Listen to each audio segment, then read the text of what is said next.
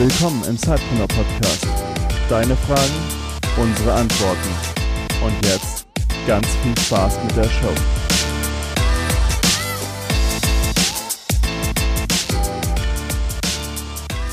Ja, herzlich willkommen zu einer neuen Folge Fragt Zeitpreneur. Peter hier, unser Gastgeber und Felix hier als ständiger Gast oder zumindest regelmäßiger Gast.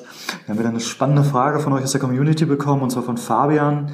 Ähm, Fabian fragt, wie würdet ihr damit umgehen, wenn ihr eine Idee habt, die aber bereits kommerziell genutzt wird? Also in seinem Fall war es so, oder ist es so, es gibt zwei Anbieter, ähm, wovon einer wohl nur zum Teil das anbietet, was er vorhat, der andere jedoch schon voll eingestiegen ist, äh, mehrköpfiges Team hat und er sich eben alleine komplett in das ganze Thema äh, Website-Erstellung, Vertrieb und etc. pp. irgendwie eindenken müsste. Also kurzum, würde, würden wir beide eine Idee verfolgen, auch wenn wir wissen, dass es bereits einen Big Player gibt? Ja, also Peter. was man dir, Fabian, mit auf den Weg geben kann, zumindest weißt du schon mal, wenn es einen, einen Bewerber gibt, der dieses Thema beackert, ähm, ja, es gibt einen Markt für deine Ideen, weil der Umkehrschluss ist entweder, wenn es noch keinen Wettbewerb gibt für das Produkt, für die Dienstleistung, bedeutet das, dass es entweder ein super innovatives, äh, eine super innovative Idee ist, die noch keiner hatte, äh, was ganz selten der Fall ist, oder es gibt zumindest einen Markt, auf dem man Geld verdienen kann. Jetzt müssen wir das natürlich ein bisschen differenzierter anschauen. Ähm, du sagst ja gerade, deine Mitbewerber haben äh, ja personell sind die besser gestellt als du. Du musst dich noch in das Thema einarbeiten. Ist das ein Ausschlusskriterium? Ich würde sagen, jein. Es kommt doch auch darauf an, wie du dich äh, mit deinem Dienstleistung vielleicht differenzieren kannst von, von, den, von den anderen Marktteilnehmern. Bietest du genau das gleiche Produkt an, die, genau die gleiche Dienstleistung ähm, und kannst es aber nicht besser machen oder anders machen, würde ich sagen, schwierig, weil du dann halt schon auf jeden Fall einen Marktnachteil äh, hast gegenüber den anderen, die das Thema vielleicht viel intensiver beackern können. Wie siehst du das, Felix? Genau, ich sehe es genauso wie Peter. Also du musst dir die Frage stellen, lohnt es sich, in diesen Markt jetzt einzusteigen? Ähm, wie Peter gesagt hat, wenn es da schon erfolgreiche Teilnehmer gibt, dann ist das schon mal ein gutes Zeichen, also kein schlechtes, sondern ein gutes.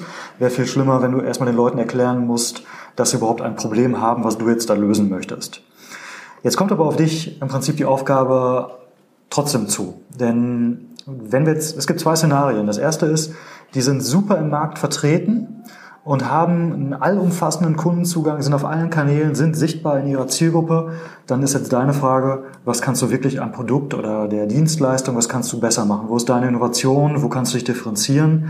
Und ähm, ich habe es in, in meinen Büchern im Vier-Stunden-Startup und auch am Ende der dummen Arbeit super ausführlich beschrieben.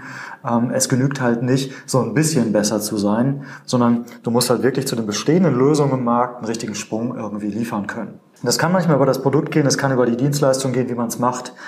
Ähm, das ist alles möglich, aber da musst du dir dann konkret Gedanken drüber machen. Das zweite Szenario ist, du machst es gar nicht so viel besser. Also das harte Produkt, die harte Dienstleistung ist gar nicht so unähnlich, aber du hast einen ganz, ganz cleveren Einfall, wie dein, wie dein Kunden, deine Kundenschnittstelle ist, wie du Kunden ansprichst, welche Kunden du ansprichst. Weil manchmal ist es eben auch eine Sales-Frage. Also ähm, vielleicht ist es ein super erfolgreiches Unternehmen, was aber nur auf den Offline-Kanälen unterwegs ist, aus welchen Gründen auch immer. Und du hast eine Kompetenz im Social-Media-Marketing und kommst irgendwie auf die Idee, das identische Produkt plötzlich einem ganz anderen Markt anzubieten, den die gar nicht auf dem Schirm gehabt haben, dann kannst du meiner Ansicht nach schon ähm, großen Erfolg damit feiern. Beim Umkehrschluss würde es ja bedeuten, es dürfte keine Startups geben in dem Bereich, wo es schon etablierte Unternehmen gibt. Genau. Und äh, was sie anders machen ist, sie ja. machen etwas, sie machen etwas anders. Und sie sind vielleicht schneller, agiler als der große, das große Unternehmen, was sich vielleicht nicht so schnell bewegen kann und nicht so sehr auf, schnell sich auf Kundenbedürfnisse, ja, auf Kundenbedürfnisse neu reagieren kann. Genau, also die, die Frage, die du dir einfach mal stellen musst, Fabian, ist, ähm, gibt es ein relevantes Problem da draußen? So, schmerzt die Leute etwas? Und es kann mir Schmerzen verursachen, wenn, also es muss für mich überhaupt erstmal ein Thema sein, es muss mich interessieren. Und dann kann es für mich Schmerzen verursachen, weil äh, ich nicht an meine Anbieter rankomme. Ich suche jetzt, was weiß ich, ich suche jetzt einen Synchronsprecher und ich weiß einfach nicht, wie man an einen Synchronsprecher drankommt. Äh, der Marktzugang ist irgendwie nicht da und du könntest jetzt herkommen und diesen Marktzugang für mich total leicht machen. Möglichkeit eins Oder eben, du machst das Produkt einfach viel, viel geiler. Und gucken wir uns mal so Geschäftsmodelle an, wie zum Beispiel äh, Homebell. So, Homebell, was machen die? Äh, bieten Handwerksdienstleistungen übers Netz an. So, das ist ja jetzt, die, die erfinden ja das Rad nicht neu. Also am Ende ist die Wand weiß gestrichen, genauso wie wenn du dann Handwerker äh, aus dem Branchenbuch aus an, anrufst. Aber was sie eben machen ist, sie haben den Kundenzugang, die ganze Kundenschnittstelle so gut gemacht oder so anders, sagen wir mal erstmal zumindest gemacht, ähm, dass wenn du äh, bei Google unterwegs bist und du suchst nach einem Handwerker und du willst wissen, was das kostet, kostet du willst wissen, wann er kommt, ähm, das bieten die dir einfach an. Und insofern nochmal, manchmal muss das Produkt und so weiter jetzt gar nicht irgendwie der nächste große Wurf sein. Manchmal ist es wirklich einfach die, die Kundenschnittstelle und ähm, der, der Markt, den du adressierst. Ja, ohne jetzt dein Produkt und deine Dienstleistung ganz genau zu kennen, du hast dich ja nicht genau dazu geäußert, hoffen wir doch, dass wir diese Frage ähm, passend beantworten konnten und dir auch zumindest Denkanstöße zum Hinterfragen deiner Geschäftsidee äh, mit auf den Weg geben konnten. Und ja, dann würde ich sagen, bis zum nächsten Mal bei Frag. Genau, bis bald. Du hast auch eine Frage? Dann stell sie uns. Schreib uns eine Mail an info@zeitpreneur.de.